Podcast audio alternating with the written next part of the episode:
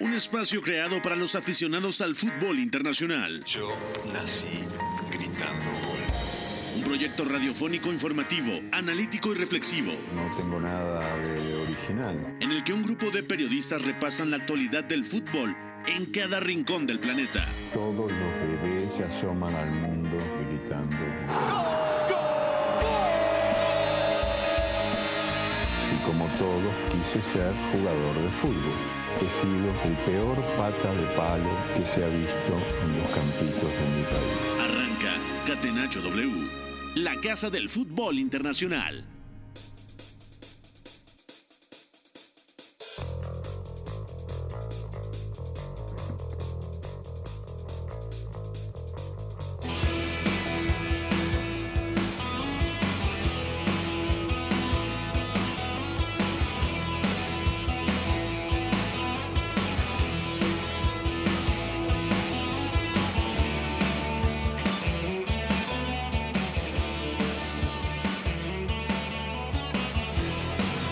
Cuatro de la tarde con dos minutos, súbale a la radio, póngase cómodo, ya comienza Catenacho W para repasar lo mejor del fútbol internacional alrededor del planeta. Lionel Messi por séptima vez balón de oro, se lo ha ganado a Robert Lewandowski. Ya platicaremos de este galardón polémico. También lo sucedido el fin de semana en la Premier League, en Inglaterra, en Italia, en el calcio, en la Liga en España, en la Bundesliga alemana y también en la Ligue 1 francesa. Gracias a toda la gente que nos sintoniza a través de W Deportes. Saludo a nuestro productor, el señor Fonaldo, también a Gustavo Millares, que ya está en cabina. Gus, ¿cómo le va? ¿Todo bien? ¿Qué pasa, mi querido Pepe? Fuerte abrazo para ti, para toda la gente que nos escucha, para Fo. Eh, siempre va a ser polémica una decisión de estas, ¿no? Y lo de Lionel Messi, y por ahí incluyendo en sus palabras a Robert Lewandowski, y en una temática que puede implicar muchas cuestiones, que si Messi se fue a jugar a Francia, si lo merecía o no, si por lo hecho en selección o no, podrían existir otros candidatos como ya el mismo Polaco, y bien lo decía la Pulga, se presenta esta decisión polémica y ahí está, ¿no? Lionel Messi siguiendo en la élite, ¿no? A pesar de que a lo mejor con el PSG no se le ha dado en todos los partidos un buen desempeño, por lo menos ya marcó y ya se ha hecho presente también con asistencias. Completamente de acuerdo contigo, Gustavo. Mi querido Luis Silva, el amo del PIC, ¿cómo le va? ¿Qué tal el fin de semana? ¿Cayeron los verdes o no cayeron? ¿Qué tal, señores? Qué gusto saludarlos. Pues la verdad es que sí, eh, sobre todo en las ligas europeas, tú sabes lo difícil que es de predecir el fútbol mexicano. En fin, sobre el tema de Leo Messi, va a haber comentarios a favor, en contra, si no estuvo en su, en su mejor nivel para llevar a Argentina campeón. Con todo respeto, me parece que es más sencillo dominar con el Bayern Múnich la Bundesliga, respetando obviamente la temporada que tuvo Lewandowski, que hacer a Argentina campeón y después de tantos años. Sí, que ese es un argumento importante para que le den el galardón a Lionel Messi, ¿no? Desde 1993 no ganaba un título internacional la albiceleste. Beto González, ¿cómo estás, amigo? Fuerte abrazo, bienvenido a Catenacho W de lunes, ¿cómo te va? Todo bien, Pepe, gracias. Abrazo para ti, para el ingeniero, para Luis, para Gustavo, a Fo, a todos los que nos escuchan. Pues muy feliz eh, porque hubo un fin de semana muy bonito en Premier, porque además ya se respiran los aires alemanes en Manchester. Hay mucho que platicar sobre eso y por supuesto tuvimos un fin de semana bonito, ¿no? Donde equipos que no solían competir terminaron compitiendo y sacaron un buen resultado, ¿no? Me refiero, por ejemplo, al Barcelona de Xavi que segunda prueba, segunda victoria. De acuerdo. Y le costó mucho trabajo al Barcelona, ya lo anticipo, platicaremos de esto. Ha ganado el Barcelona en campo del Villarreal, pero no ha jugado bien el equipo de Xavi Hernández. Iñaki María, fuerte abrazo hasta Segovia. ¿Cómo va todo? ¿Me estás cuidando el acueducto? Te lo estoy cuidando como siempre, Pepe, pero me permitiréis que hoy, en un día tan mainstream como el del Balón de Oro, yo ponga el toque random para abrir esto, dedicándole el programa, ojo, al Dinamo Batumi. ¿Sabemos dónde está ese equipo? Yo sinceramente no, pero me suena como en Estonia. Qué raro que no tengas el chándal, Pepe, tú que eres tan de equipos por aquí perdidos. Es Georgia y ha sido un equipo de 98 años de historia que nunca había ganado una liga y que este fin de semana ha conseguido la primera en su historia. Así que desde aquí nuestra enhorabuena, claro que sí. Bueno, fuerte abrazo a toda la gente de Batumi, tierra que en su día fue colonizada por persas, romanos, bizantinos, árabes, mongoles, turcos y rusos. Esto no lo digo porque lo sepa, sino porque lo estoy leyendo de Wikipedia, que no es una fuente fiable. Así que, señor productor, arráncate con el Catenacho W. La pregunta del día. la pregunta del día. Non poteva farlo venire dagli Stati Uniti senza farlo giocare. Catenacho W. Cortita y al pie, ¿quién fue el futbolista más influyente este fin de semana? Comienzo contigo, Iñaki. Respóndeme rápido que hoy ando muy impaciente porque hay demasiados temas en la mesa. Pues mira, Pepe, como hoy ha dicho Leo Messi en la gala del Balón de Oro, creo que no se puede compensar un Balón de Oro con otro, pero sí se puede tener en cuenta a un jugador que nos hemos dejado por el camino y me refiero a Marcos Acuña, que yo estaba convencidísimo de meterlo ayer a las 9 de la, a las 11 de la noche cuando acabó el partido, me quedé con ganas de meterlo entre semana, pero espero que vosotros compenséis, como espero que compense también France Football con Robert Lewandowski, porque yo después de ver lo de Dries Mertens me rindo se va Osimen hace una semana lesionado, pasa por quirófano, tres meses de baja y ahí aparece el belga, el máximo goleador del Napoli, para dejar un partido completísimo con apoyos, con desmarques y movilidad como siempre, muy peleón, recuperando balones, marcando dos auténticos golazos y sobre todo asociándose mucho con su buen amigo Lorenzo Insigne, que luego además tuvieron sus bromitas fuera del campo, así que le sigue saliendo todo a Spalletti y mi MVP va para el belga Dries Mertens.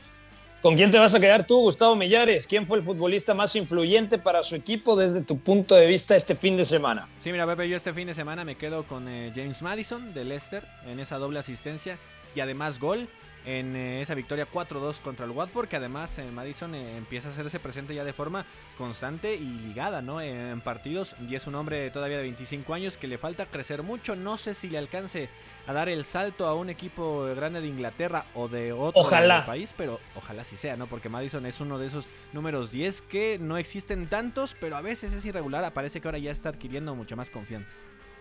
Betiño, ¿tú con quién te vas a quedar? Seguramente vas a remar agua para tu molino y tienes algún nombre de la Premier.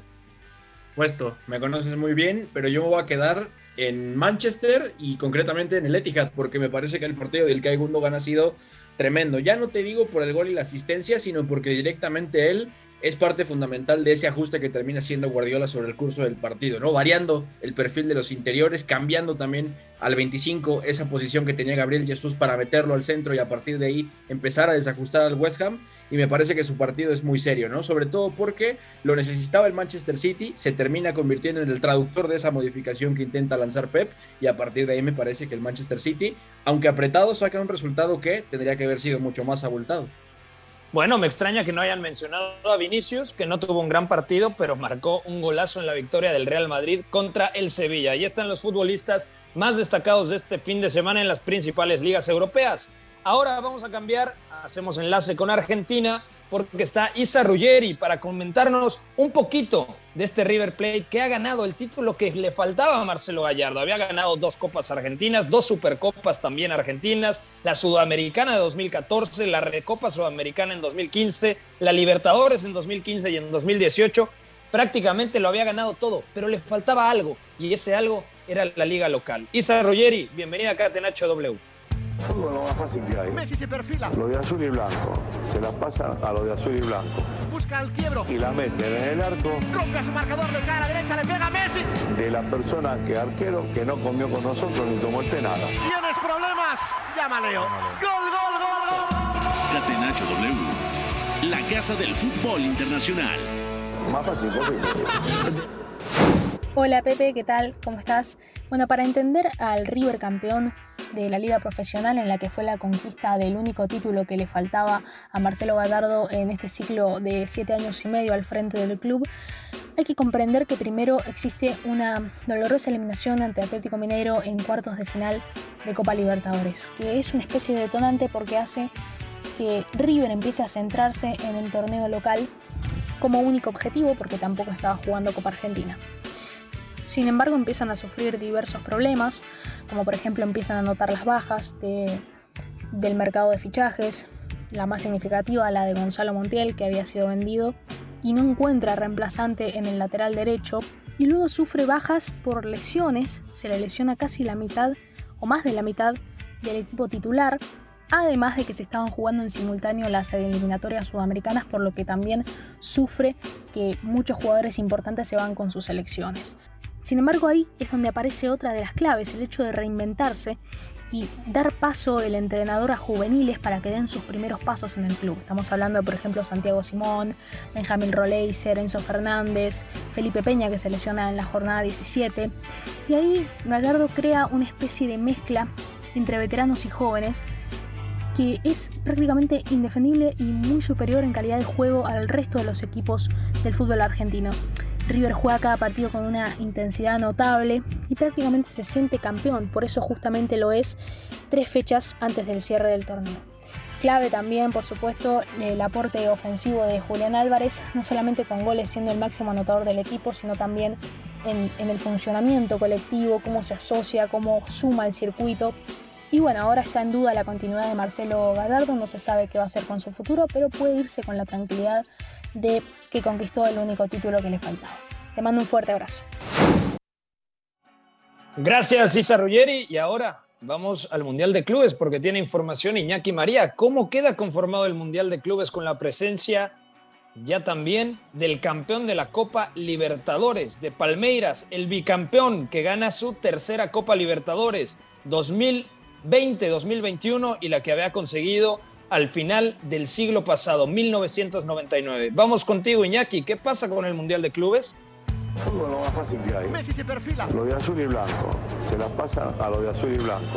Busca el quiebro. Y la meten en el arco Rompe a su marcador de cara derecha. Le pega a Messi. de la persona que arquero que no comió con nosotros ni tomó el té nada. Tienes problemas.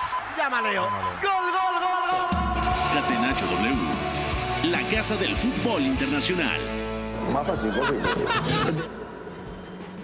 Como Ahora iba sí, diciendo. Pepe, tenemos ya los siete campeones, eh, seis, bueno, realmente más que seis que suelen ser los campeones continentales, esta vez son cinco porque en Oceanía no se ha podido disputar la Champions Asia- eh, Oceánica y por lo tanto Auckland City, de, de- por parte de una decisión unilateral de la OFC, la confederación de allí, eh, va como invitado, también va como invitado, entre comillas, Al Jazeera, que es el campeón local de Emiratos Árabes Unidos. Estos dos entrarán en la ronda de octavos y ya después se añadirán en segunda ronda en Monterrey como representante más que mexicano de CONCACAF. Se unirá también al Ali, el equipo actualmente campeón de África. Se unirá al Hilal, que es el campeón asiático. Y eh, la cuarta plaza de esa ronda de cuartos será el ganador de ese Al Jazeera contra Auckland City y luego ya en las semifinales ya sabemos que como siempre el campeón de Conmebol y de la Champions Europea tienen eh, el privilegio de acceder hasta la penúltima ronda, ahí ya será cuando se unan Palmeiras y Chelsea para enfrentarse a los ganadores de esos otros dos partidos que son de cuartos Al Ali Monterrey y Al Hilal eh, contra el mencionado campeón entre Al Jazeera y Auckland City. Lo iremos comentando cuando sepamos eh, la fecha en la que se va a disputar, porque esa es otra cuestión que aún no podemos responder. Sabemos que se jugará mm, probablemente en enero, pero todavía no hay fecha fija. Y podríamos decir, eh, acuerdo. Pepe, que de alguna forma eh, la suerte sonríe, ¿no? Entre comillas, al pensar que estás del lado de la llave eh, sudamericana, pero también Monterrey ya vivió dos veces, 2011 y 2013, el no pasar Sí. el primer partido. Claro, que será complicado. Muchos dicen, ah, no conocemos al rival de turno, pero bueno, si al final termina siendo campeón de su confederación, seguramente tiene argumentos. Así que aquí dejamos el tema del Mundial de Clubes. Gracias también a Isa Ruggeri por su participación hablando de River Plate campeón. Vamos a la Liga Española. La Liga. Con el balón en bandeja de plata. ¡Gol! Marca el Atlético de Madrid. Sociedad ilimitada. Catenacho W.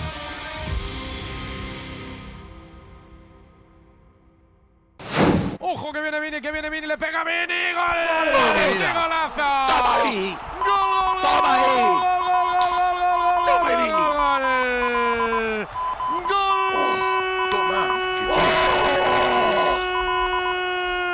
¡Gol! ¡Golazo de Vinicius! De la nada, aculando el Sevilla. No estaba siendo el partido del sobrino de Roncero, pero dijo terminó la pamplina. Pide calma al público del Bernabéu, que se vuelve loco en esa jugada desde la izquierda, arrancando en el primer paso, en el segundo, asoma en el piquito y suelta un zurriagazo con el interior, con el empeine de la pierna derecha, que va cogiendo altura, que se va cruzando, que hace imposible la estirada de Bono y que revienta la red. Creo que llega a tocar el portero del Sevilla, pero es inútil porque el zambombazo era imparable. El Bernabéu, rendido a la derecha de Vinicius, anotó el sobrino de Roncero en el 87 de partido. Apareció el brasileño para anotar el tanto de la jornada. Real Madrid 2, Sevilla 1. Una eh, jornada paradigmática en la Liga Española. No ha jugado bien el Real Madrid y ha ganado en el Santiago Bernabéu 2-1 contra el Sevilla y ha ganado el Barcelona 3-1 en el Estadio de la Cerámica contra el Villarreal en un partido en donde, hay que decirlo como es, el Villarreal realmente me parece que fue muy superior. Pero vamos por partes. Iñaki, el Real Madrid, buena participación de Militao en las dos anotaciones Empató el partido Karim Benzema después de la anotación de Rafa Mir al minuto 12. Se equivoca Bono, deja la pelota ahí servida y únicamente la tiene que empujar el atacante francés. Y luego Vinicius, minuto 87, cambio de orientación del zaguero brasileño y desde el control orientado con el pecho, cómo adelanta la pelota, se saca eh, al rival de encima, luego empieza a trazar la diagonal y marca un golazo. Vinicius ya es, ya lo habíamos dicho, ya es uno de los mejores futbolistas del mundo y es capaz de decidir esta clase de partidos, Iñaki y partidos que no le estaban saliendo realmente bien, porque a mí me parece que era uno de sus partidos más flojos hasta el tramo final, pero la perseverancia nació con ella y es que precisamente en la jugada del gol deja un cambio de orientación con la zurda realmente bueno y deja otro pocos minutos antes, o sea, involucrándose en facetas del juego que o no le habíamos visto mucho hasta ahora y, y probablemente no le correspondan para paliar que en el uno contra uno no estaba del todo preciso en cuanto a timing sobre todo, pero también en cuanto a eh, poder regatear a Gonzalo Montiel, su par, que creo que estuvo bien. De nuevo, muy bien. Los, eh, los laterales argentinos en el Sevilla. Lucas Ocampos por delante de Gonzalo Montiel también hizo muchas ayudas para que no tuviera eh, o para que tuviera dos contra uno en muchas situaciones ahí el Sevilla ante el delantero brasileño. Y en términos generales, yo te compro que el Sevilla fue muy superior de inicio. 30 minutos muy buenos, 30 minutos donde se comprueba de nuevo que el Real Madrid con Casemiro, Cross Modric en medio campo, sobre todo con Cross Modric en los interiores, si va arriba a presionar o no empareja bien o no tiene piernas para poder emparejar, se parte mucho el equipo y luego estuvo muy fluido con Cundé, Diego Carlos sacando la pelota, con Joan Jordán también muy preciso en medio campo, Fernando me gustó, también me gustó realmente todo el Sevilla en ese primer tiempo, encontrando la espalda del Real Madrid cuando pudo transitar, pero ese error de Bono, que no suele ser muy habitual, a mí me parece uno de los porteros más fiables de, la liga, junto a Black y Courtois, yo creo que en el último año no hay nadie a ese nivel como el marroquí, pero ese, eh, ese gol encajado hizo que cambiaran las tornas y a partir de ahí un Real Madrid más especulativo, más tonal, que no se estiró tanto y que pudo recuperar bastante dominio a través de un plan un poco menos propositivo. Hay una clave también en el partido, la superioridad del Sevilla, algo que ya se había reflejado a media semana en Champions contra el Wolfsburgo, es la posición de Iván Rakitic, jugando un escalón por delante de Fernando y de Joan Jordán. Buen partido del croata que le está inventando, entre comillas inventando, pero realmente es la posición nominal de, Iván Rakitic, eh, Julen Lopetegui. Y por otra parte, creo que fue muy positivo Gustavo Millares el ingreso en la segunda parte de Camavinga, porque Camavinga agitó, le permitió al Real Madrid jugar por lo menos 15, 20 metros más eh, adelante y, y, participó prácticamente en todo. Decía, agitó, dinamizó, pisó el área rival y también ayudó para sacar con claridad la pelota desde el fondo. Camavinga un recurso importante que tiene ahí guardado Carlo Ancelotti. Sí, fueron 17 minutos, ¿no? Los que participó, pero eso bastó para que Camavinga se mostrara como alguien dinámico en el medio campo y saltaron al mismo tiempo Valverde y él. Entonces, eso mete presión, mete duro la pierna, cualquiera de los dos. Es cierto, salen Asensio y Modric, a lo mejor una dosis mayor de talento, pero ingresan dos hombres que también saben hacerlo y que además en el fuelle les da para más. Ahora, hablando del partido como tal en general, Pepe, creo que le terminan costando muchas circunstancias al Sevilla, ¿no? Ya lo platicaban nuestros compañeros compañeros. También eh, alguna tajada grande de Courtois, después de que ya había caído el primero y parecía que podría conseguir su doblete Mir. No se da esta circunstancia y por ahí también en lo de Bono y el gol de Benzema, donde termina colaborando como tal. Es decir, pasaron muchas circunstancias para que se pudiera dar el resultado. De ahí también hay que aplaudir obviamente al cuadro merengue que aprovecha circunstancias, ¿no? Y con talento individual y por momentos también buenos enlaces colectivos terminan por dar tres puntos que saben a gloria. De acuerdo, cambiando de partido, Villarreal Villarreal cayó en casa contra el Barcelona. Cambiamos.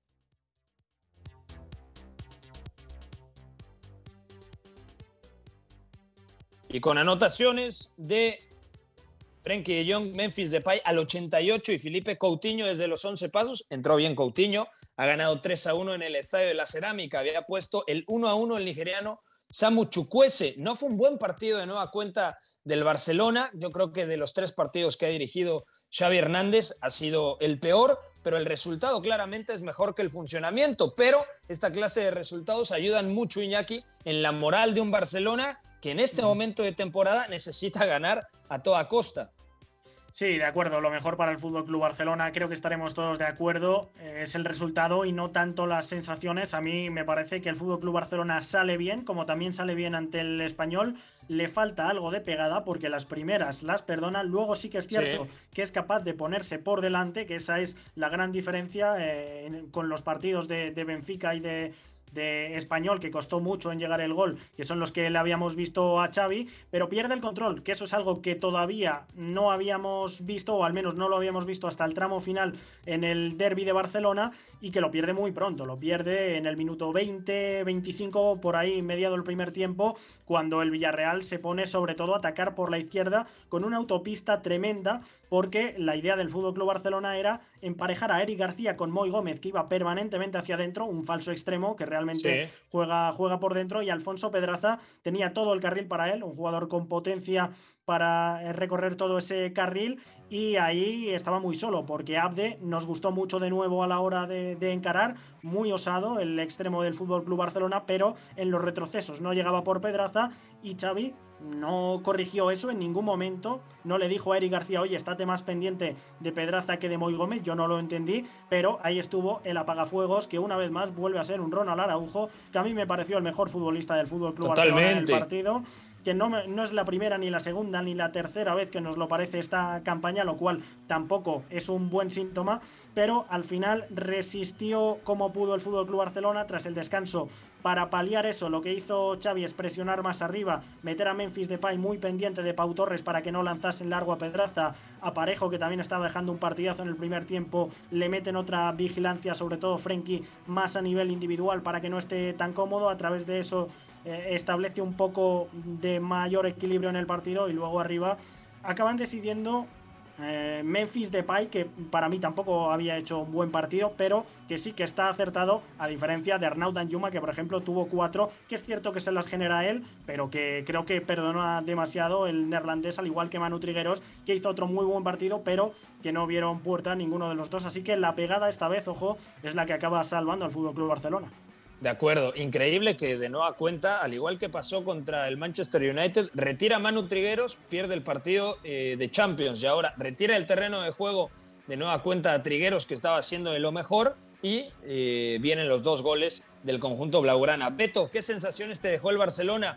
Parecía, tú en la mañana cuando platicabas con nosotros en el chat, parecía que te había gustado algo del Barcelona Cuéntanos exactamente qué te gustó, qué no te gustó, porque a mí me dejó muy frío el planteamiento de Xavi Hernández, sobre todo con esos encajes individuales, con esas persecuciones prácticamente al hombre que le costó tanto trabajo, sobre todo, como ya bien explicaba Iñaki, en el costado de la derecha con Eric García, siguiendo eh, la diagonal de Moy Gómez.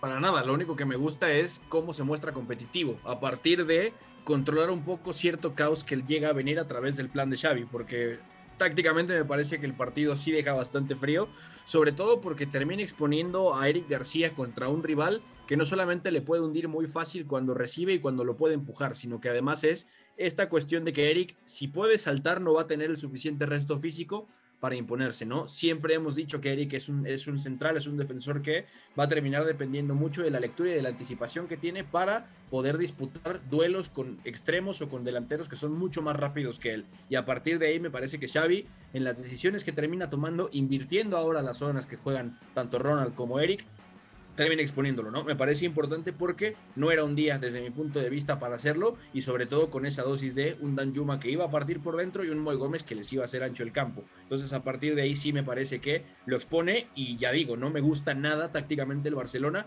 pero hay que reconocer una cosa, ha vuelto a competir eh, con un partido muy complicado, por momentos siendo inferior y además sufriendo con muchas dudas a partir de una decisión que viene de Xavi. Entonces es un resultado que le viene muy muy bien, pero tiene que tocar muchas cosas Xavi y sobre todo también va a tener que pensar qué es lo que va a pasar ahora que Jordi Alba ha salido tocado también. Totalmente de acuerdo. Vamos a ver cómo se recupera Jordi Alba, pero ese cambio de Mingueza claramente perjudicó. El resultado dice una cosa, pero en funcionamiento claramente perjudicó al equipo culé.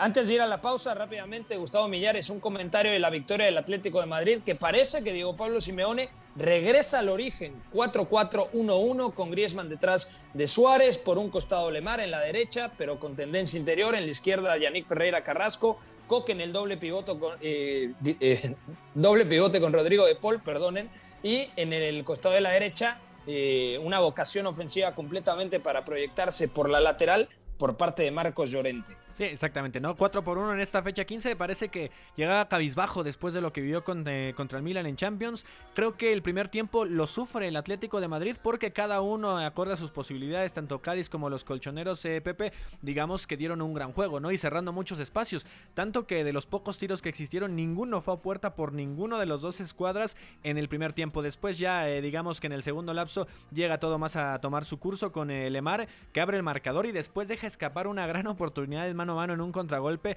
que significaba como tal el 2 por 0. Tardó en llegar todavía otros 14 minutitos el segundo tanto con Grisman, que se hace presente en esta situación, digamos que con gol asistencia. Entonces Grisman viene también a la alza y termina por ser un resultado que le da mucha vida al equipo colchonero, ¿no? Y que termina marcando esa pauta de estar todavía relativamente cerca del Real Madrid. Son cuatro puntos de diferencia, pero sí empieza a dejar eh, esa sensación de que el equipo de Cholo Simeone puede hacer más en, en el torneo.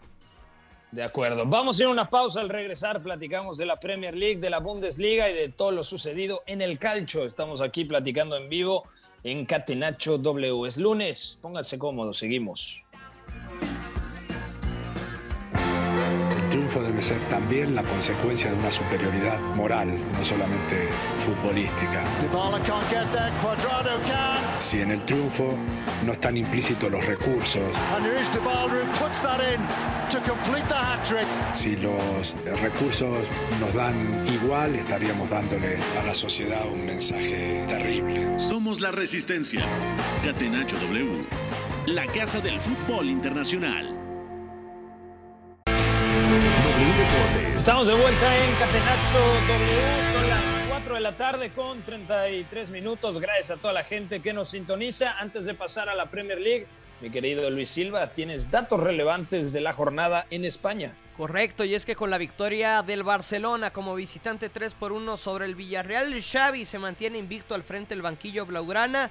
Dos victorias en liga y el empate sin goles contra el Benfica dentro de la Champions League. Además, el Real Madrid que venció 2 por 1 al Sevilla, ya lo comentábamos, goles de Karim Benzema y Vinicius Junior, los dos atacantes de la Casa Blanca lideran la tabla de goleo. Benzema en la cima con 11 anotaciones, mientras tanto Vinicius con 8, al igual que Juan Miguel Betis.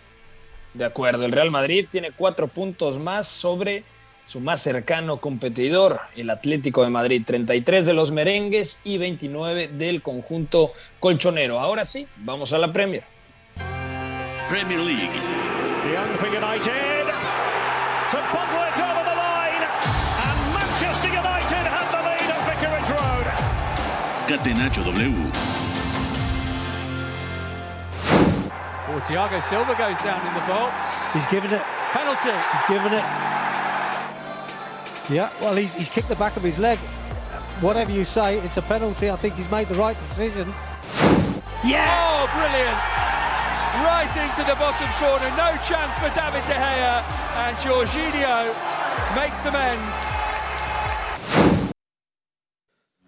¿Cómo está la Premier League, por favor? El Chelsea tiene 30 unidades, el City tiene 29, el Liverpool tiene 28, West Ham y Arsenal tienen 23. Y hablando del West Ham, ¿es el primer partido que tocaremos? No, primero hablaremos del Chelsea contra Manchester United. Ya escuchábamos la anotación de Jorginho desde los 11 pasos. Se fue al frente el conjunto de momento dirigido por Michael Carrick. Hoy ha llegado ya Ralph Ragnick al banquillo del conjunto Red Devil.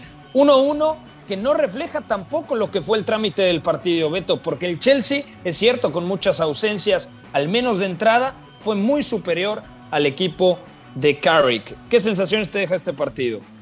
Si me preguntaras una palabra para definirlo, yo te diría que es un baño. O sea, simple y Milagro. sencillamente. es un milagro porque realmente la situación del planteamiento de Carrick a mí me parece que si bien tiene buenas intenciones, está muy lejos de poder engrasarse. Si no ¿Por qué deja a que- Cristiano en el banquillo, Beto? Eso, a ver, qué, qué bueno que lo tocas. Voy a empezar por ahí. Cristiano Ronaldo, hace rato lo checaba el dato, en los últimos nueve años ha empezado cuatro partidos desde la banca. Dimensionemos lo que es eso. Nueve años, nueve temporadas y cuatro partidos empezados desde la banca.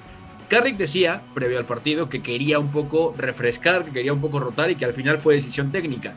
Pero me parece que en este tipo de partidos, sobre todo cuando te cuesta tanto trabajo competir a partir de una u otra cosa, tienes que tener a Cristiano Ronaldo en campo. ¿Por qué? Porque al final la flor, como le decimos nosotros, termina llevándose la Jadon Sancho después de un balón que intenta controlar Jorginho que sale mal, o sea, intenta bajarlo y es a partir de ahí donde Sancho en la presión, en el acoso, saca la ventaja.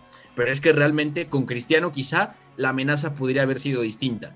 Ahora sí paso al planteamiento de Carrick, que es intenta de alguna manera no caer en el anzuelo que caen muchos cuando compiten contra el Chelsea, que es saltar a la presión. A partir de ahí, el Manchester United me parece que tiene buenas intenciones, pero no sale bien, porque Bruno Fernández intenta tapar al pivote del lado del que va el balón, pero además el Chelsea gira muy bien y muy rápido la pelota y a partir de ahí es que puede salir con Antonio Rudiger en conducción y cuando busca a la derecha con Trevo Chalobah también lo logra bastante bien, sobre todo yo diría a partir de lo ancho que hicieron en el campo, ¿no? Que para mí esa es la clave táctica del partido, es girar rápido y amplitud, y a partir de ahí empezar a resolver cosas. Y cuando el Chelsea supo que podía también traer un poquito más arriba al United, los centrales se hundieron, y ahí me parece que también una figura del partido es Eduard Mendy. No tanto por lo que haya tapado, porque realmente el Manchester United llega apenas tres veces, o sea, es muy poco, de verdad es un milagro, sino porque además es un tremendo iniciador de juego. Condiciona la presión del Manchester United y luego los centrales superan muy, muy fácil, ¿no?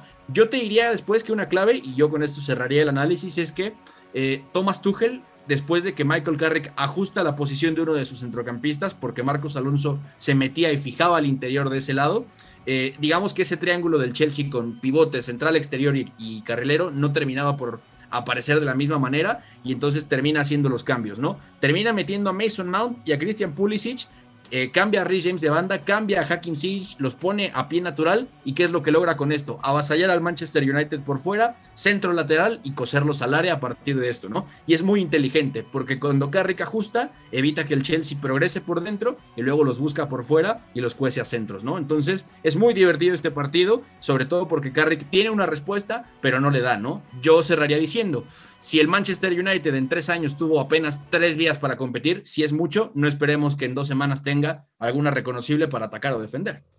Y el otro día contra el Villarreal dejen el banquillo a Bruno Fernández y el plan no da resultado. Esta vez dejen el banquillo a Cristiano Ronaldo y el plan tampoco da resultado. Entonces, el Manchester United está bien que plantee di- distintos escenarios para competir, pero el Chelsea me parece que fue muy superior. Comparto con lo que me comentabas. En el otro partido, el City derrotó 2 a 1 al West Ham.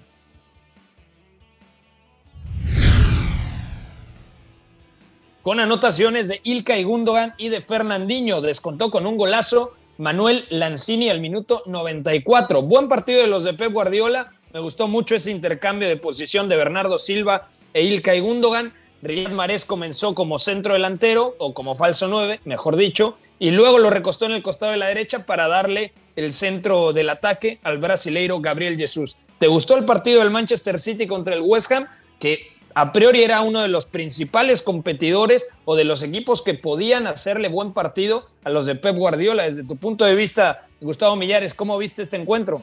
Sí, mira, de alguna manera, eh, Pepe, hay que decir que West Ham es un equipo de respeto, ¿no? Los Hammers en esta actual eh, temporada de la Premier League y David Moyes trabaja muy bien y estaba acostumbrándose, digamos, a complicar sobre todo a, los equipos grandes. Ya venía con una derrota a cuestas, que era el partido contra los Wolves, donde me parece que sí se le supera ligeramente por eh, parte del equipo de Bruno Lage, pero se presenta aquí un juego donde realmente se ven sorprendidos de, desde el inicio, ¿no? Y me queda claro que por ahí, desde los primeros minutos, eh, los Hammers se vieron en complicaciones y empezaron digamos, a caer en el juego del City. Y sabemos lo que siempre va a hacer Pep Guardiola, ¿no? Y este tema de no soltar la pelota y superar por casi el 70% de la posesión al cuadro dirigido por eh, David Moyes.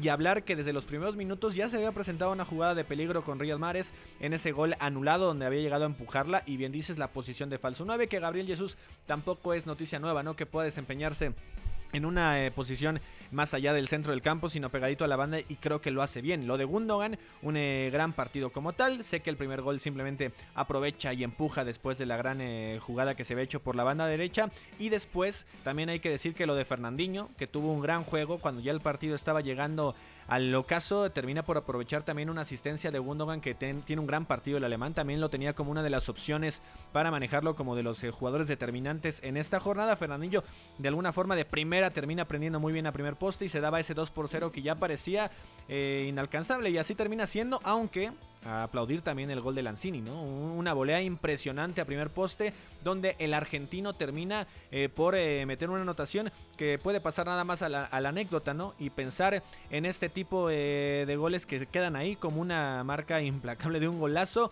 pero que ya determina el rumbo del City y seguir pegadito al Chelsea, no aprovechando ese empate que dirían los fiferos fue handicap, tal vez lo que pasó no quería que ganara como tal el Chelsea y se presenta que ya está a un punto de diferencia simplemente el equipo de Pep Guardiola del Chelsea. De acuerdo, está muy cerrada la parte alta de la tabla, ha ganado el Liverpool con anotaciones, doblete Diego Goyota, Thiago Alcántara y Virgil van Dijk y el Arsenal ha ganado con anotaciones de Bukayo Saka y Gabriel Martinelli. Buen partido de los dos laterales, tanto eh, Nuno Tavares como, por supuesto, en el otro costado el nipón Tomiyasu. Cambiamos de liga, dejamos aquí el tema de la Premier League, ahora viajamos. Ah, no, antes, señor Silva, perdóneme, no lo voy a omitir tiene dato relevante de la jornada en la Premier. Correcto, Pepe, y es que hoy exactamente se cumple un año de la lesión de Raúl Jiménez con el Wolverhampton, ese cabezazo con David Luis del Arsenal que dejó al mexicano varios meses fuera de actividad. Hoy los Wolves publicaron en redes sociales un mini documental recordando el problema de Raúl, hoy con una protección en la cabeza para jugar al fútbol, pero incluso estuvo en riesgo su vida y por supuesto su carrera futbolística. Hace un año la lesión de Raúl Jiménez. Sí, qué rápido pasa el tiempo y qué bueno verlo de nueva cuenta en su pico de rendimiento al lobo mexicano. Ahora sí, vamos a la Serie A.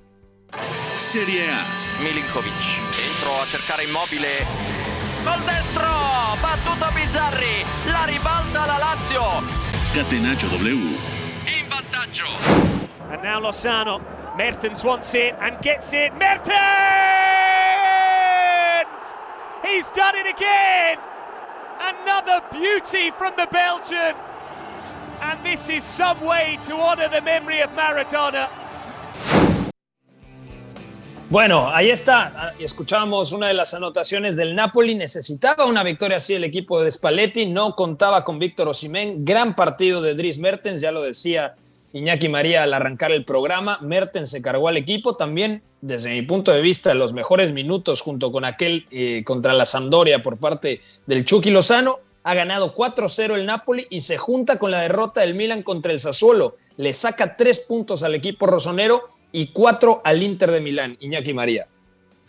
Sí, una jornada que vuelve a mostrar que el Milan de Champions fue realmente dominante ante el Atlético de Madrid, pero que sin embargo esta jornada sufrió ante un Sassuolo que no es tan vistoso como con De Chervi, no va a presionar tan arriba. Ese probablemente sea el principal matiz, tampoco se entretiene tanto en la salida de pelota, pero luego tiene un medio campo para dominar, tiene mucho desparpajo de medio campo para adelante y a través de, ese plan, en un Milan también hay que decir con bastantes cambios, hasta seis en el once titular por parte de Pioli, sacó el partido adelante mientras que el otro líder, que ahora ya sí está como único líder, el Napoli, sacó un partido en el cual desde el inicio supo mandar pero sobre todo supo acertar, yo diría también. Me parece que la Lazio no hace un buen partido, pero aún así creo que tuvo oportunidades de, irse al descanso fácilmente con un par de goles. Ya digo, buen Napoli, un Napoli que se asocia fácilmente, que ataca mucho y que esto también hace que el equipo se exponga bastante tras pérdida cuando no finaliza la jugada. Para mí un muy buen Napoli, eh, insisto, creo que para no estar en Víctor Osimen, que venía siendo el mejor futbolista, que entre Mertens y de este, esta versión es realmente bueno, Kalidou valía atrás realmente imperial y decíamos, cuando falten. No estaba Sambo Anguisa, ¿eh? Tampoco. Ah, eh, exacto, a eso iba. Cuando falten estos dos más Anguisa, que son los tres africanos en un año de Copa Africana, ¿qué va a pasar? Pues pasó que entró Lobotka en el medio centro, Fabián Ruiz como eh, interior izquierdo, buen partido de Fabián, pero en la zona entre líneas muy poco cubierta, por ahí pudo transitar la Lazio y yo diría que ese fue el principal problema junto a que luego no ensucian mucho la, jugada en medio campo. Es un equipo que a la hora de defender se junta bastante, pero le falta agresividad sin balón. Por ahí muchas conducciones de Pedro. Yo creo que eso es lo que tiene que corregir un Napoli que hasta ahora nos está gustando bastante, pero que sigue teniendo cositas a corregir porque le llegan mucho. De acuerdo, y también buen partido como medio centro del eslovaco Stanislav Lobotka. Cambió el 4-2-3-1 por un 4-3-3 con Fabián y Piotr Zelinski de, como pareja de interiores. Ahora, cambiamos de partido. Y Atalanta, Atalanta sorprendió a la Juventus. ¿Qué pasa con la Juventus, Beto? Porque le cuesta generar muchas ocasiones. Eh, regresó Pablo Dybala, había estado ausente en el partido de Champions en Stamford Bridge contra el Chelsea, pero aún así, este, esta Juventus no carbura, muy poco en ataque, el centro del campo le falta creatividad, en el costado de la derecha Cuadrado se proyecta bien al ataque, parece que tiene una buena sinergia con el norteamericano Weston McKinney, pero al final es una Juventus bastante descafeinada y ahora el que le da el golpe de autoridad es el eh, Atalanta de Giampiero Gasperini. Sí, totalmente. Y sobre todo es que la Juve no termina por dar el salto de lo que hemos estado hablando en las últimas semanas, que es, es un equipo que mientras el partido vaya de más mínimos, puede pasarlo bien. Y el asunto es que le cuesta sobre todo tener más balón a partir de que, uno, le hace falta ese Pablo Dybala hiperactivo que te baja, te forma triángulos y te paredea mucho, que al final eso es por lo que también en Champions muestra un poquito de cosas diferentes, pero también es el hecho de que esa sinergia con Weston McKenney, que ojo, que también salió tocado igual que Federico Chiesa, con la profundidad interior que da y sobre todo también lo que puede dar como volante de banda, puede ser muy interesante porque al final es cuadrado recibiendo al pie, te da ciertas cosas para fijar y para atraer y luego McKenney para desmarcarse dentro. El asunto es que esta, esta lluvia sobre todo me parece que más allá de las piezas que tiene, le hace falta definir exactamente cómo quiere llegar a ciertas zonas. Y en ese tipo de dudas la Atalanta te mata, ¿no? Me parece que la línea de tres se comportó bastante bien, buen partido de los tres centrales. Y sobre todo yo también diría que en un momento donde Matis de Ligt venía rindiendo muy, pero muy bien contra delanteros de corte tremendo, también llegó a sufrirlo en algún punto contra Duban Zapata, que sobre todo cuando podía ver de cara a su propio arquero, a Juan Muso, y darle salida al Atalanta, sobre todo cayendo del lado izquierdo, también ofreció cosas interesantes. Pero Matis Ligt, me parece que después de coronar también una serie de partidos importantes, nos deja otro buen sabor de boca, pero ahora tuvo el reto de Duban Zapata y por ahí también se demostraron ciertos problemas que a la Juve, con cómo están las cosas, tampoco le puedes dar ese lujo, ¿no? Mientras mejor sigan rindiendo los dos centrales, también me parece que la Juve puede parar un poquito todo esto, que es, le cuesta mucho trabajo generar y sobre todo le cuesta mucho trabajo saber cómo llegar a ciertas zonas y no está Pablo Dybala. Y cambiamos de partido porque el Milan, que era el otro líder de la Serie A, ha caído en San Siro 3 a 1 contra Sassuolo. Empezó ganando el equipo de Stefano Pioli con la anotación de Romagnoli y luego vinieron tres anotaciones por parte del equipo de Dionosi.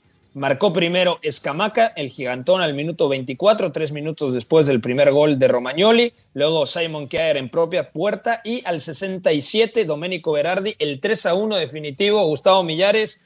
¿Qué pasó con el Milan que vimos a media semana contra el Atlético de Madrid, que había jugado muy bien y ahora tenía que dar un golpe de autoridad en Serie A, pero vino de más a menos? El equipo rosonero. Y, contra un equipo de poquito más abajo de la tabla, ¿no? Eh, parecía a modo jugando en San Siro y sí parece que se invirtieron papeles tanto en el Atlético, ahora jugando mucho mejor el segundo tiempo y, y Milan hablando de la Serie A, dejando escapar una oportunidad y en un partido donde creo que este equipo de Pioli fue de más a menos, ¿no? Y en el primer eh, tanto como tal la jugada balón parado, sabemos cómo la trabaja el equipo de Milan y doble toquecito por ahí de Teo Hernández para que Romagnoli a primer poste la empujara. Después de ahí se le empezó a salir de control eh, el juego a este equipo de Milan, me parece que en media cancha, el tema de Enrique, el tema de López y de Fratesi, tuvieron mucho que ver en que se empezara a generar, eh, sobre todo en el centro, mucho daño por parte de Sassuolo. También hay de resaltar, Pepe, lo de Escamaca, el golazo que marca. Un disparo de, larga distancia que, que, te demuestra lo completo que puede ser un centro delantero. Y además el segundo, tanto como tal, el autogol de Jair, también es un disparo de escamaca, ¿no? Rebote como quieras, pero termina impactando, digamos, fuerte y después de la tajada del portero le rebota a Jair y ahí una jugada desafortunada. Y en el segundo tiempo, como tal, no existió eh, capacidad de reacción. Entiendo que la presión un poquito, el saber eh, el hecho de que necesitaban eh, estar ahí peleando con el Napoli, afecta un poco, pero en el segundo tiempo incluso Sassuolo tuvo más la pelota, ¿no? Y, y no tuvo más disparos porque también se contuvo eh, mucho, pero a final de cuentas el gol de Berardi termina por matar aspiraciones y luego la roja de Romagnoli, ¿no? El mismo que se había hecho presente en el marcador para abrirlo, termina por en un mano a mano ya dejarse expulsar y creo que ahí se acaba totalmente el partido. Totalmente de acuerdo. Tenemos datos contundentes de la Serie A, Luis Silva. Sobre todo, recalcar la, la, tabla general. Luego de 14 jornadas, el Napoli es líder con 35 unidades. El Milan, 32 puntos. Después el Inter con una unidad menos. El Atalanta, 28 unidades que completa los cuatro primeros puestos europeos. Y que mañana el Atalanta estará recibiendo al Venecia, 11.30 de la mañana hay que estar muy atento a este partido que podría mover las posiciones dentro de la tabla general de la Serie A. De acuerdo, hay gente que nos pregunta sobre eh, Johan Vázquez. Bueno, Johan Vázquez ha dado un buen partido de empate sin goles del Udinese contra el Genoa. El Genoa está en la decimoctava posición con 10 puntos. Le cuesta muchísimo marcar a la hora, equipo dirigido por Andrei Shevchenko. Hasta aquí dejamos la Serie A italiana y viajamos a Alemania. Томас Мюллер, человек, с которого сегодня началась победа. Бундеслига. Catenacho W. И Бундеслиги я не исключаю, что и мира вообще. El Dortmund va por el tercero. Centro para Holland. ¡Gol! ¡Gol del Dortmund! ¡Sí! ¡Es una máquina! Erling Holland es impresionante majestuoso, extraordinario. Claro, hay que ponerle balones y él te las va a resolver. Necesitaba marcar eh, Erling Braut Haaland a su regreso. Siete minutos únicamente le bastaron al atacante noruego para marcar el tercer gol del Borussia Dortmund. Victoria muy importante después de quedarse fuera de los octavos de final de Champions en campo del Wolfsburgo. ¿Qué sensaciones te ha dejado esta victoria del Borussia Dortmund después de ese palo importante que se ha llevado el equipo dirigido por Marco Rossi? Para mí un partido que se le puede escapar perfectamente al Borussia Dortmund, pero al final entre que Roy se echa el equipo a la espalda, apareciendo mucho entre líneas para girar, muchos descensos también en modo más playmaker, conduciendo la jugada, cayendo a bandas también. Me parece un partido bastante completo de Marco Royce. Quizá le falte un poco de consistencia, pero yo diría que una gran noticia ver a este Marco Royce y luego a que Erling Holland sale y marca los 7 minutos, pero es que de hecho el primer balón que tocó en el partido no le faltó mucho para, para ser el que hubiera supuesto el gol de la victoria para el equipo de Marco Gose. Aún así, bastantes cosas que corregir por parte del Borussia Dortmund. Yo creo que sufrió y sobre todo sufrió por banda derecha, con eh, Ridley como carrilero y con Luke Bacchio jugando un poquito más tirado al carril interior. Creo que esta línea de tres centrales tiene sus cosas buenas. Yo fíjate que por parte del Wolfsburg creía que podría faltarle algo, pero de momento creo que está funcionando bastante bien con esa doble media punta en mecha junto a Luque Bacchio, que fue el que más daño le hizo al Borussia Dortmund y que luego cuando el Wolfsburg se estira para presionar en 4-2-3-1 es cuando creo que también marca más diferencias el Borussia Dortmund cuando ya pudo ver el partido con más espacios. De acuerdo, era importante ganar para el Borussia Dortmund, sobre todo para no despegarse del Bayern Múnich, que derrotó a la Arminia Bielefeld 1 a 0 con anotación, eh, anotación del Leroy Sané al minuto 71. Y luego en el otro partido que acaparaba reflectores en el campeonato alemán, el Leipzig en Sajonia cayó 3 a 1 contra el Bayer Leverkusen Beto con anotaciones de Florian Wirtz. El dato es tremendo. 17 goles producidos del chico de 18 años en 17 partidos jugados en la temporada sumando todas las competiciones, Pokal, Bundesliga y además también UEFA Europa League. Diaby y el lateral de eh, diestro Frimpong marcaron los otros dos Goles del equipo de las aspirinas. Andrés Silva había descontado, puso el 2 a 1 al minuto 62. Sí, totalmente. Y sobre todo me parece que es un día donde hay que poner en perspectiva lo competitivo que es este Bayer Leverkusen con Gerardo Seoane, ¿no? Porque es un partido realmente muy parejo. Tan es así que Dominic Soboslai termina dejando un penal en el travesaño cerca del final. Y la verdad es que es un mal día para el Arbe Leipzig, sobre todo porque se topa con una versión súper, súper potente. Ahora otra vez de Piero Incapié jugando como lateral izquierdo, que también logra controlar bastantes cosas. Florian Wirtz descosiéndole también por momentos los costados a Kevin Campbell, que en teoría partía como mediocentro único en, este, en esta especie de rombo que saca Jesse Mars, que no le sale mal pero realmente lo que termina pasando contra un equipo contra el, como el Bayer Leverkusen es que te, va a costar trabajo controlar el momento de la pérdida y sobre todo este tipo de cosas cuando este Bayer Leverkusen te busca arriba con un Ezequiel Palacios que se desprende, con un Robert Andrich que se puede quedar un poquito más abajo y además con todo ese vértigo que tiene afuera, ¿no? Porque Patrick Schick cae al apoyo y Musa, y Musa Diaby y Amin Atli terminan cayendo fuera y ponen en problemas a los dos laterales, ¿no? Entonces me parece que el Leverkusen salga un muy buen resultado, sale muy, muy reforzado y es un día donde tiene que llevarse tarea Jesse Marsh, porque me parece que desde el plan inicial logra sacar ciertas ventajas con Emil Forsberg como interior, pero la verdad es que en el momento de la pérdida, en el momento sin balón, se ha quedado muy corto y es donde el Bayer Leverkusen ha sacado la diferencia. De acuerdo, el Bayer Leverkusen tiene 24 unidades, 6 menos que el Borussia Dortmund, que es segundo, y 7 menos que el Bayern, que es líder. El Leipzig se queda con 18 unidades. Además, si no ha visto el partido usted, qué asistencia de Ezequiel Palacios a Florian Wirtz en la anotación del Bayer Leverkusen en el 1 a 0. Ya nos vamos a ir. Mañana platicaremos de la Ligue On, también un poquito de la primera liga portuguesa. El señor Iñaki María tenía muchas ganas de platicar de esto. A nombre del señor Luis Silva, de Gustavo Millares, de Iñaki María y de el señor Beto González, soy Pepe del Bosque. Quédense en la programación de W Deportes. Esto fue Catenacho W. Tengan una muy buena tarde. Una relación entre la práctica del cuerpo que se expresa en las manos y el cerebro, pero el fútbol ha suprimido esto, de modo que se trata fascinantemente de un ejercicio que nos devuelve en el tiempo a lo que fuimos en el origen, pero también una vez que nos aficionamos a este juego, nos regresa a la infancia, al niño que fuimos. Gracias por sintonizar Catenacho W. Entonces el fútbol es en ese sentido una maquinaria para regresar en el tiempo en un doble sentido. Por W Deportes, la frecuencia del fútbol internacional. W Deportes. W Deportes.